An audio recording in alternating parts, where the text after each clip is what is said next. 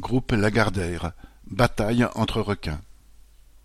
Depuis plus d'un an, une bataille feutrée se déroule entre Bolloré et Arnaud pour dépecer le groupe Lagardère.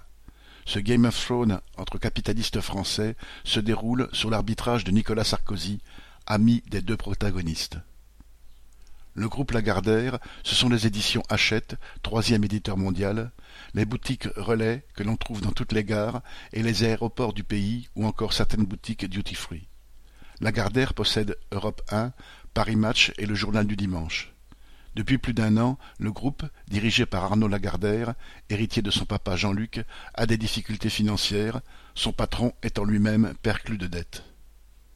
Deux requins de l'édition et de la communication, Vincent Bolloré et Bernard Arnault, flairant une belle proie à croquer, se sont tour à tour portés guillemets, au secours d'Arnaud Lagardère, vieil ami de leur famille bourgeoise.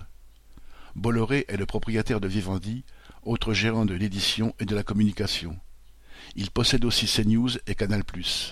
Bernard Arnault, de son côté, possède entre autres le journal Les Échos, Le Parisien aujourd'hui en France, Radio Classique et Contrôle Challenge. Chacun veut renforcer sa mainmise sur de grands médias avec des gros bénéfices et de l'influence à la clé. Après une série d'épisodes mouvementés, les actionnaires principaux, dont Bolloré et Arnaud, ont imposé à leurs amis et protégés un changement de statut pour la direction de son entreprise. Pour faire court, en échange d'un paquet d'actions et d'un petit pactole, Arnaud Lagardère devient un PDG ordinaire au pouvoir limité.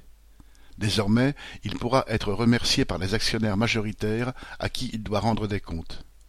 Le scénario laisse maintenant bien peu de suspense.